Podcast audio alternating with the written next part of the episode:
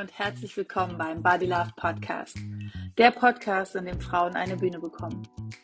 Jede Woche spreche ich mit einer Frau über ihre Beziehung zu ihrem Körper, ihrer Seele und sich selbst. Welche Mindfucks und Irrtümer sie bereits loslassen konnte und wie ihr aktueller Beziehungsstatus mit ihrem eigenen Körper eigentlich gerade ist. Ich bin Judith McKay, Gründerin von Body Love Coaching und ich lebe mit meinem Mann und unseren beiden Kindern in Berlin.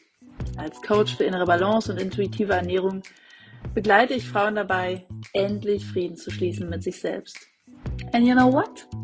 Self-love is so sexy. Hi und herzlich willkommen zu einer neuen Folge von Body Love Podcast. Ich freue mich sehr, heute einen neuen Gast zu haben, nämlich die liebe Gretel Niemeyer. Gretel und ich würde ich sagen, wir haben uns vor anderthalb Jahren ungefähr kennengelernt bei einer größeren Netzwerkveranstaltung äh, online, also über Zoom und ähm, haben danach äh, uns verabredet zum Zoom und haben anderthalb Stunden gequatscht und gequatscht und gequatscht und festgestellt, dass wir echt sehr, sehr viele Gemeinsamkeiten haben. Ähm, und dann sind wir so aneinander kleben geblieben und mittlerweile bin ich Mitglied in ihrer naja, wie sagst du immer so schön, coolsten, tollsten Mastermind-Gruppe nördlich, nee, südlich des, nee, nördlich südlich des, die coolste Mastermind südlich des Nordpols. Genau, genau. Und es, ich kann es bestätigen, es ist wirklich sehr cool. Und ähm, bevor ich mich hier weiter verhasse, Gretel, stell dich doch bitte selbst mal vor. Ja, moin Judith. Ich freue mich, dass ich äh, hier sein darf. Unser Kennenlernen hatte ich tatsächlich gar nicht mehr so auf dem Schirm, aber cool, dass du das nochmal rausgekramt hast. Genau, ich bin Gretel, ich bin von Beruf Sales Coach und ansonsten Mutter zweier Kinder, ähm, Ehefrau eines tollen Mannes, wohne in der Nähe von Berlin. Ähm, ja, und mache sehr, sehr gerne Sport, sehr verschiedenen Sport, Schwimmen, Yoga, Fahrradfahren und fange gerade wieder an mit Laufen, was mich selber ein bisschen überrascht. Lustig. Ähm, wir sprechen ja heute über äh, meine drei Lieblingsthemen, nämlich Körperwahrnehmung, Selbstannahme und Ernährungsbewusstsein. Und ähm, wenn wir beim Körper bleiben, bei Sport und äh, Annahme, wie ist denn deine aktuelle Beziehung zu deinem Körper?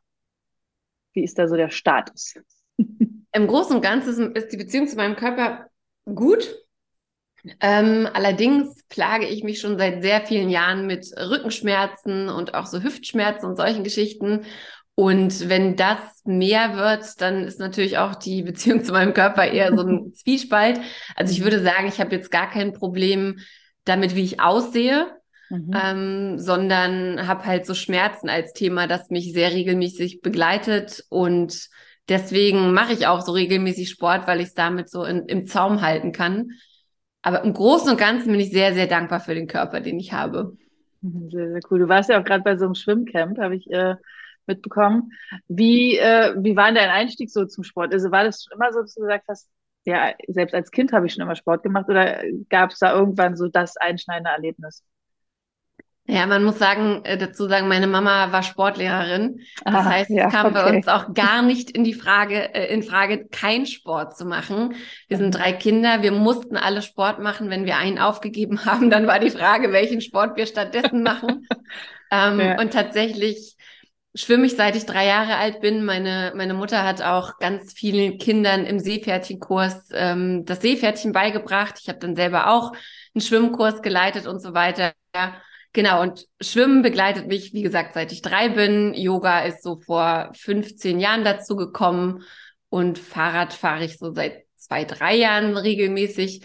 Aber ja, also ich, ich brauche es einfach als Ausgleich. Ich merke, wenn ich keinen Sport mache, bin ich kein Mensch. wenn es mir nicht mhm. gut geht, dann schickt mein Mann mich in der Regel irgendwie raus, irgendwas machen ähm, und ja. fragt mich dann auch, wenn ich zurückkomme, und bist du wieder ein Mensch? Und äh, ja, das, mhm. das selige Nicken bestätigt dann meistens, dass tatsächlich die, die richtige Medizin war.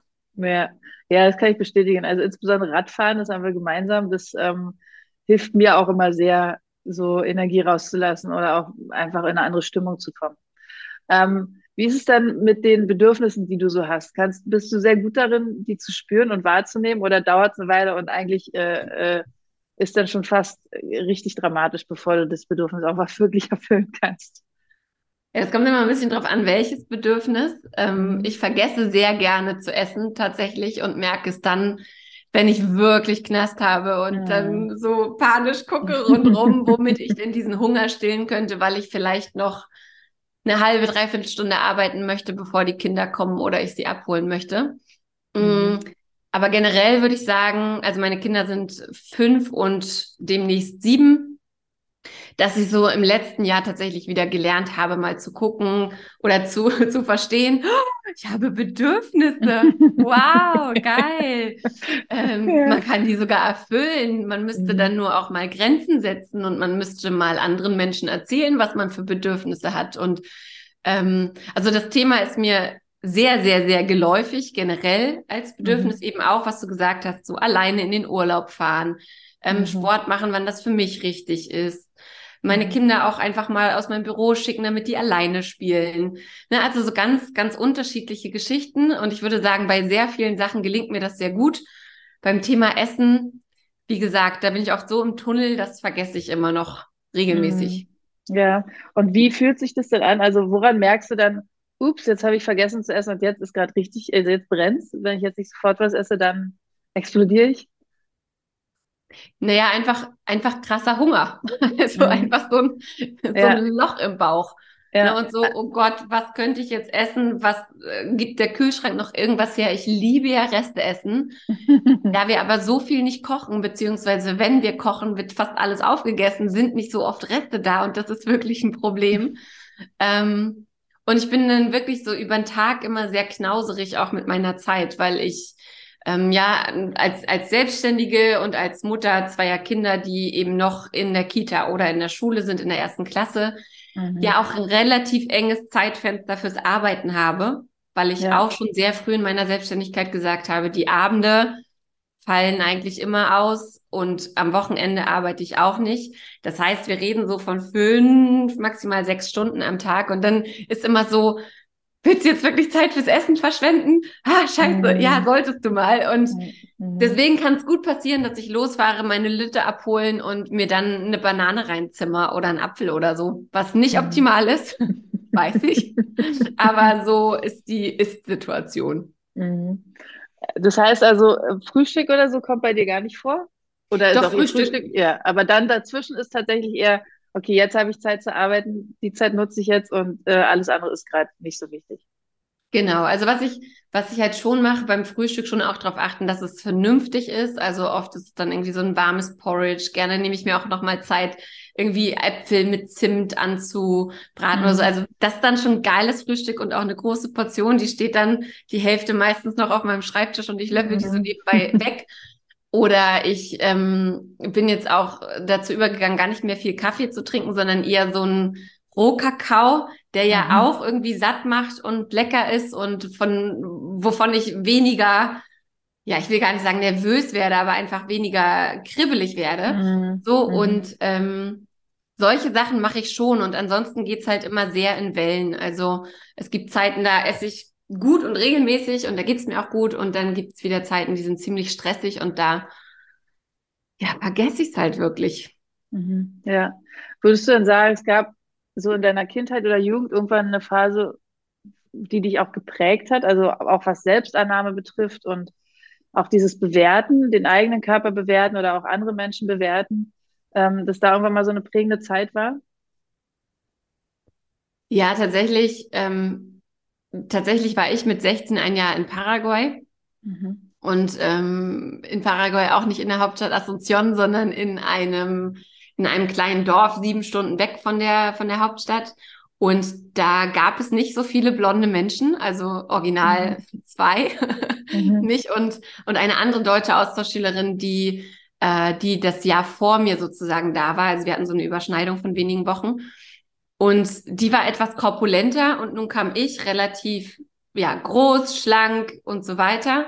Und ich habe aber über das Jahr, wie das ja so ist, wenn man irgendwie 16 ist, man ist im Ausland, man probiert das ganze Essen aus und so weiter, schon auch ein paar Kilo zugenommen.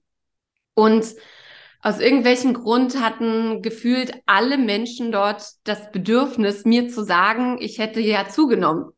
Und dann aber auch nicht so im direkten Austausch, sondern ich konnte auch einfach mal durch, die, durch den Ort laufen.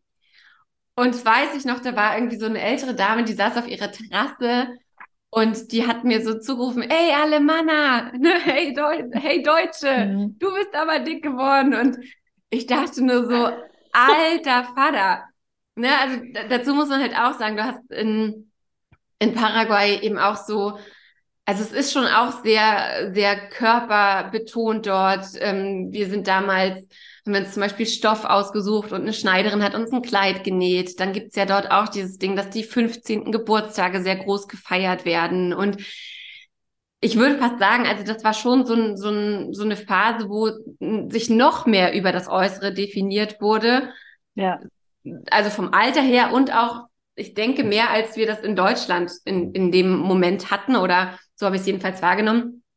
Und dazu hatte ich halt einfach ja auch gar keinen direkten Zugang zu meinen Eltern in dem Moment. Also wir haben alle drei Wochen mal telefoniert für zehn Minuten das oder war so. so anders damals, ey.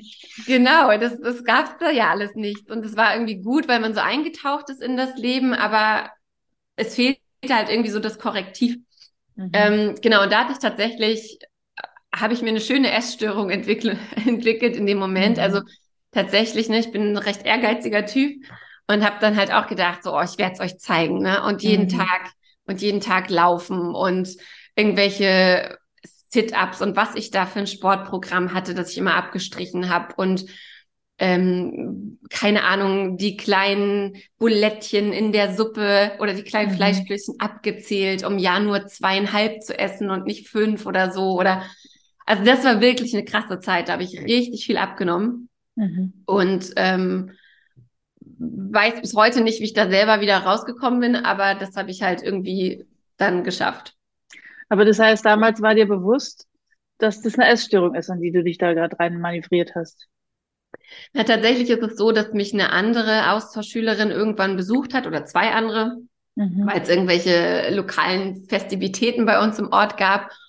Und die haben das dann mitgekriegt, dass ich irgendwie immer, wenn es ums Essen ging, so gesagt, ah ja, später, ah ja, hier, ah ja, ne? Und mhm, die haben mhm. mich dann irgendwann zur Seite genommen und tatsächlich hat eine von den beiden die hatte so eine krasse Essstörung, dass sie im, im Krankenhaus gelandet ist, also auch am Tropf. Und der wurde gesagt, wenn das so weitergeht, dann ähm, lebst wow. du nicht mehr lange. Also richtig krass.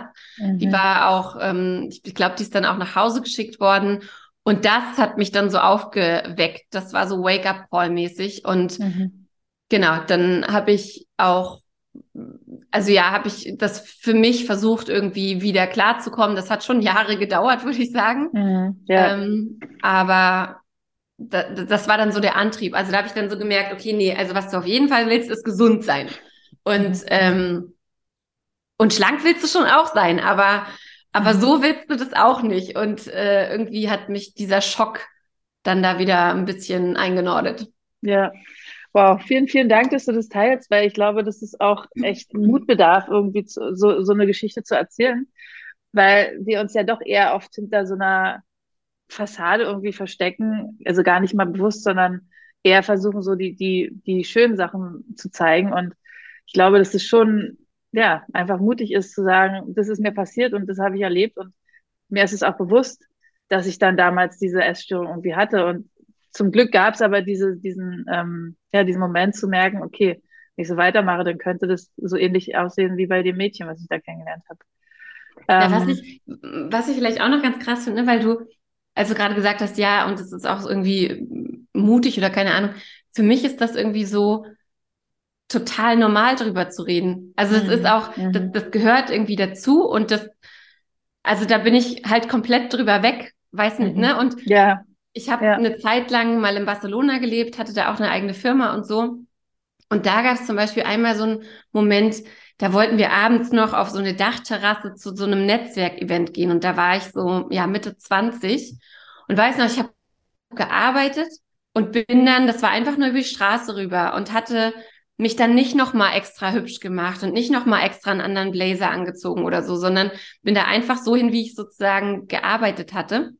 Mhm und hatte da den Gedanken, krass, dass man immer so ein Hiopai macht. Jeder Mensch, jeder Mann geht mhm. da ganz normal hin und dass ich echt so dachte, ey, das reicht jetzt. Ich gehe da jetzt so hin, wie ich bin und das wird sich auch nicht mehr ändern. Und das heißt gar nicht, dass ich mich nicht auch gerne aufgredel und, und hübsch mache und ne, Schminke benutze und so weiter.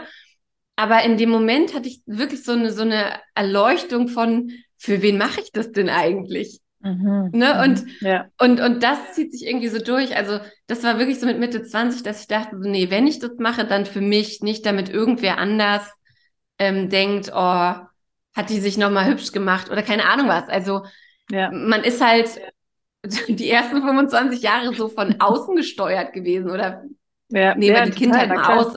Ja. Aber so, so, was andere denken und wie sie mich bewerten könnten. Und das war in, mir in dem Moment dann plötzlich so scheißegal. Ja. Ja, ja, na, das hat ja auch viel irgendwie mit, mit so einem, also irgendwie mit Selbstzweifel zu tun und auch mit so einem sich in Frage stellen und, und erstmal davon ausgehen, so eine Grundannahme haben, naja, okay, so wie ich bin, bin ich ja offensichtlich noch nicht in Ordnung, also muss ich mich irgendwie optimieren und verbessern. Und wenn man das irgendwann mal loslassen kann und sagen kann, Nee, also so grundsätzlich finde ich, ich bin eigentlich schon ein ganz cooler Mensch so. Und ja, da gibt's da mal was, was ich irgendwie ändern kann. Also es geht ja auch nicht nur ums Äußere, sondern vor allen Dingen auch um, um so die innere Einstellung. Aber wenn man so erstmal so eine Basis Grundzufriedenheit mit sich hat und mhm. das ähm, auch bedeutet, man kann sich natürlich entwickeln, tun wir ja sowieso alle jeden Tag, aber eben nicht zu sagen, okay, ich gehe grundsätzlich davon aus, ich bin eigentlich nicht so cool und ich muss mich auf jeden Fall noch optimieren, das ist, glaube ich, das, woran Menschen sich auch so abkämpfen und so, so diese Schwierigkeit haben, immer wieder zu denken, ja, okay, also wenn ich das erreicht habe, dann, dann bin ich endlich gut genug. Und wenn ich das erreicht habe, ja. dann vielleicht auch schon. Aber immer wieder zu denken, man muss erstmal noch was tun. Deswegen ist es total schön, dass du gesagt hast, nee, warum soll ich mich dann weiter aufgreteln? Das ist ein schönes Wort. Das übernehme ich mal direkt. Ähm, äh, sondern wenn ich da hingehen will und Bock habe, mir Farbe ins Gesicht zu machen, okay, dann mache ich das aber nicht, weil ich irgendjemanden beeindrucken will. Und das kann man ja auf ganz viele Bereiche irgendwie im Leben auch übertragen. Also wenn ich, ich habe das Thema mit meinem Mann, ich glotze halt super gerne Serien. Er ist äh, nicht so der Serientyp. Ähm, und am Anfang war es für mich echt schwer, das irgendwie vor ihm zu zeigen, weil ich so gedacht habe, naja, ist ja voll unangenehm, er findet es ja voll blöd von mir. Und dann habe ich irgendwann gemerkt, okay, aber ich verstecke mich dann ja total. Und das macht gar keinen Sinn, sondern entweder er findet mich trotzdem cool, auch wenn ich Serien gucke oder eben auch nicht. Und ähm, so kannst du das da, also jeder, der das jetzt hört, kann das für sich ja auch mal über abchecken und sagen, okay, in welchen Bereichen bin ich vielleicht nicht so, wie ich eigentlich sein will? Und ist es diese Energie, die das auch kostet, wirklich wert? Oder ist es nicht viel cooler zu sagen, naja, ich bin so, wie ich bin, ich finde es auch ganz cool so. Und ähm, alle, die es äh, nicht annehmen wollen, naja, die, die können ja dann damit dealen. Aber ich finde es erstmal äh, in Ordnung so. Ich glaube, das ist auch ein ganz, ja. ganz wichtiger Punkt. Hast du denn das Gefühl gehabt? Und, und mhm. als, ja. vielleicht als Einwurf noch so, das heißt jetzt natürlich nicht, dass ich, ähm, seit ich Mitte 20 bin, total im Zen bin mit meinem Körper und so, ne? Dann kamen dann noch zwei Kinder und, und dann ging der ganze Spaß mit Selbstfindung und so von vorne los. Aber ähm, genau, also ich glaube, auch das geht halt einfach in Wellen. Ne? Wir verändern uns, irgendwann kommen dann die Wechseljahre und so weiter und da wird man auch wieder mit sich hadern. Ja, also ich glaube, es ist auch total okay, dass man nicht sofort immer total fein damit ist, wie, wie sich der Körper verändert.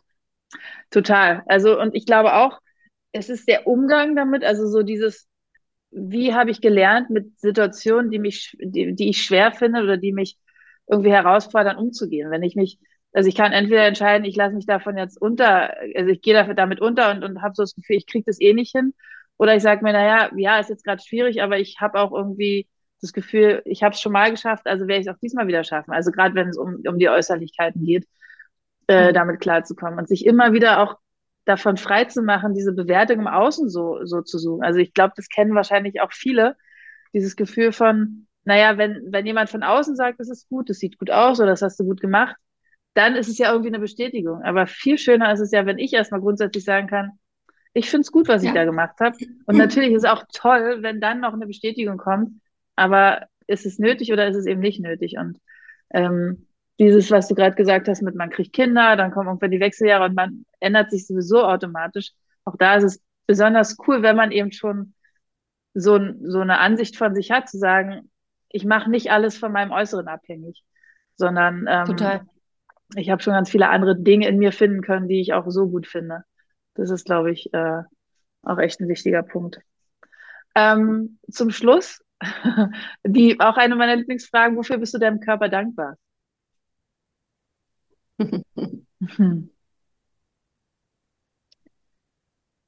Ich bin meinem Körper für meine Kinder sehr, sehr dankbar, mhm. dass der die zusammengezimmert hat. Ähm, ich bin meinem Körper sehr dankbar, dass er mir eigentlich alles ermöglicht, was ich so machen möchte. Also wie gesagt, dass ich, ähm, dass ich selbstständig sein kann, dass ich unabhängig bin. Dafür bin ich wahnsinnig dankbar. Ich habe eine Brille und ich habe lange gedacht, oh Gott, wenn ich blind werde und ich werde irgendwann mal irgendwie abhängig sein von irgendwem, das wäre für mich so das, das, das Schlimmste. Also ich bin dankbar für diese Unabhängigkeit und ähm, bin einfach dankbar für die ganzen Möglichkeiten, die mein Körper mir bietet. Mein Kopf, weil er ziemlich gut denken kann.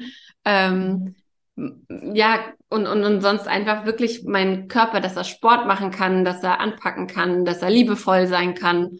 Ähm, mhm. ja, bin meinem Körper schon sehr dankbar für alles. Sehr, sehr cool. Das ähm, ist eigentlich ein schönes Schlusswort, würde ich sagen.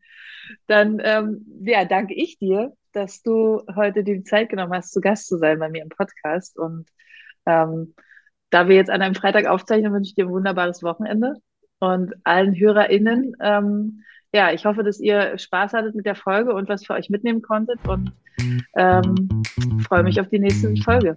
Tschüss. Tschüss.